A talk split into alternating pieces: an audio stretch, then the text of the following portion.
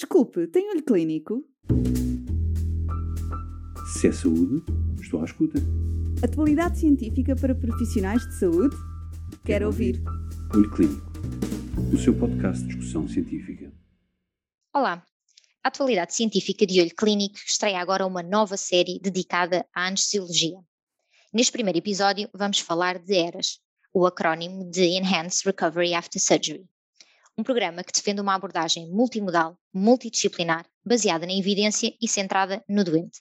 A doutora Maria Manso e a doutora Joana Oliveira, ambas médicas anestesiologistas no Hospital Beatriz Ângelo e ligadas ao programa ERAS, vão falar da origem, dos princípios que formam a sua base, dos objetivos a atingir e dos elementos fundamentais para a sua concretização. Mantenha a curiosidade e ouça agora o primeiro de dois episódios dedicados a este tema.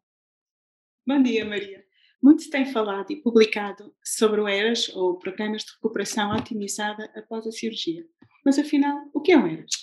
Olá, Joana. Ora bem, ERAS é o acrónimo de Enhanced Recovery After Surgery e refere-se a um programa que defende uma abordagem multimodal, multidisciplinar, baseada na evidência e centrada no doente representa uma mudança de paradigma nos cuidados perioperatórios e assenta essencialmente em duas vertentes. Por um lado, na substituição das práticas tradicionais por outras baseadas na evidência, isto sempre com o objetivo de diminuir a resposta ao stress cirúrgico e assim melhorar o outcome dos doentes. Por outro, promove-se a revisão do percurso clínico do doente de forma a torná-lo mais eficiente. Representa, portanto, um processo de melhoria nos cuidados de saúde. E qual a sua origem? Ora bem, este tipo de abordagem surgiu há mais ou menos 20 anos, inicialmente pelas mãos de Engelman, nos Estados Unidos da América, e Henry Kellett, na Dinamarca. Foram os seus trabalhos na cirurgia Fast Track que foram o grande centro. Posteriormente surgiu a Sociedade Eras, que desenvolveu o conceito de Enhanced Recovery, sublinhando a importância da qualidade e não apenas da rapidez de recuperação. Pretende-se melhorar eh, cuidados, não queremos que sejam apenas mais rápidos. Nos últimos anos tem-se verificado um crescimento exponencial no interesse destes programas, estando atualmente implementados em mais de 25 países. As primeiras guidelines surgiram na área da cirurgia coloretal em 2005, tendo-se propagado a quase todas as áreas cirúrgicas. Em 2021, a Eras Society tem publicado as recomendações para mais de 20 especialidades. Estes programas são, portanto, cada vez mais reconhecidos como padrão de qualidade nos cuidados perioperatórios. E, resumidamente, quais os objetivos? O grande objetivo deste é proporcionar aos doentes propostos para cirurgia major ou intermédia uma recuperação otimizada, mais rápida e com menos complicações. Isto vai refletir-se, claro, em treinamentos mais curtos e o retorno mais precoce à vida diária. No caso do doente oncológico que necessite de quimioterapia adjuvante, permite o início mais precoce desta terapêutica com possível melhoria na sobrevida dos mesmos. O princípio fisiológico que está por trás destes programas é a atenuação da resposta metabólica ao stress cirúrgico pretende-se evitar o catabolismo característico desta resposta e, assim, a perda proteica, da força muscular e a disfunção celular. Vários têm sido os estudos nesta área, tendo-se observado de um modo bastante consistente uma diminuição das complicações médicas pós-operatórias e dos dias de internamento, isto sem aumento, claro, das readmissões. Estes resultados levam, por sua vez, a uma redução de custos, ao aumento da eficiência dos sistemas de saúde e ainda ao aumento da satisfação dos doentes. Pretende-se também uma comunicação mais fluida diminuição da variabilidade dos cuidados, tanto intra como interhospitalares, e uma mais rápida integração de atualizações na prática clínica diária. E como se conseguem estes objetivos? Ora bem, podemos considerar que quatro das pedras basilares destes programas são o trabalho multidisciplinar, o envolvimento ativo dos doentes, as intervenções baseadas na evidência e, finalmente, a auditoria clínica. No que diz respeito à equipa multidisciplinar, este é realmente um dos pilares deste tipo de programas. Pretende-se abandonar velhos hábitos de trabalho isolado, em silos em que cada elemento é conhecedor apenas da sua participação na jornada perioperatória. É essencial compreender que o que cada profissional faz vai influenciar a atividade dos outros e, em última análise, a evolução do doente. Um exemplo.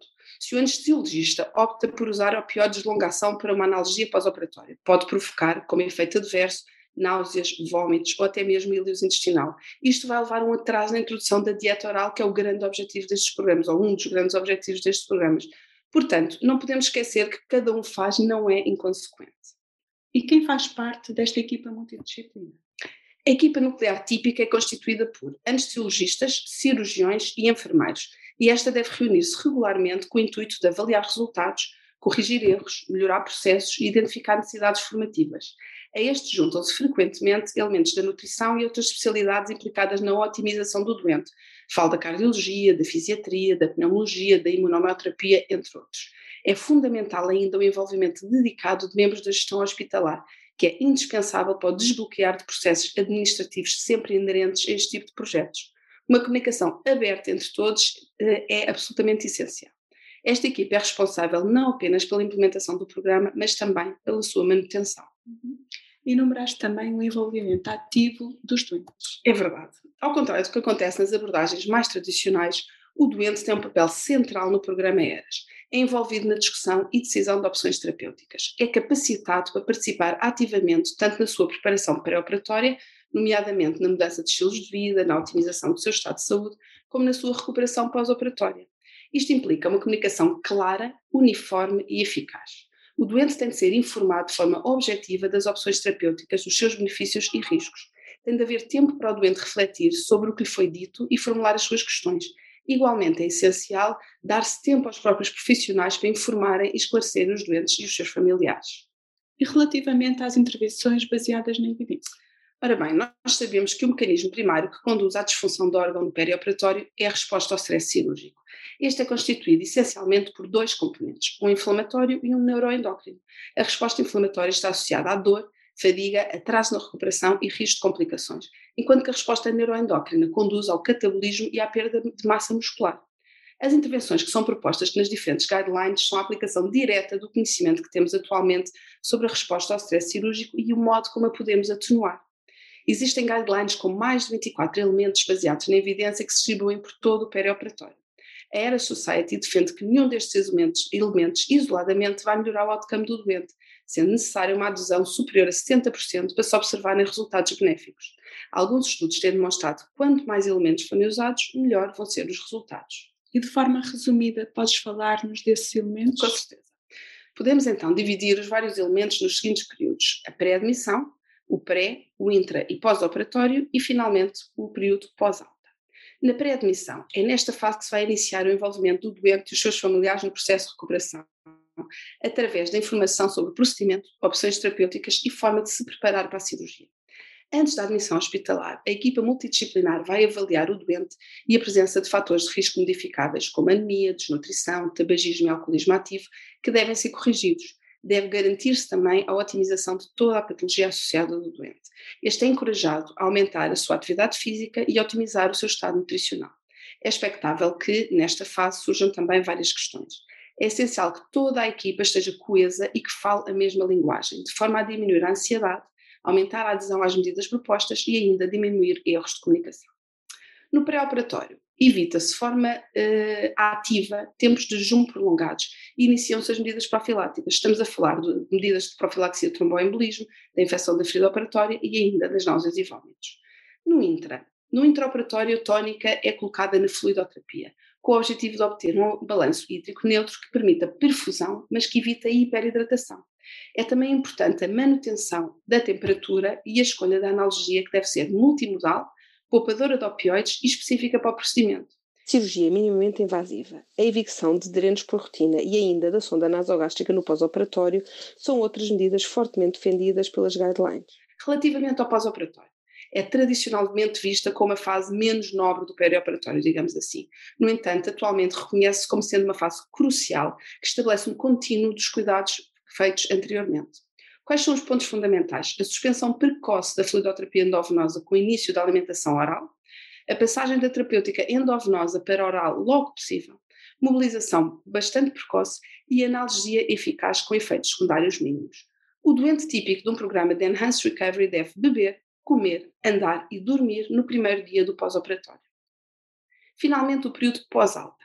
Mais uma vez, o doente deve ser envolvido na sua recuperação de forma a compreender que é um elemento ativo neste processo o follow-up telefónico entre a alta e a primeira consulta de cirurgia é absolutamente essencial para assegurar que não existem intercorrências.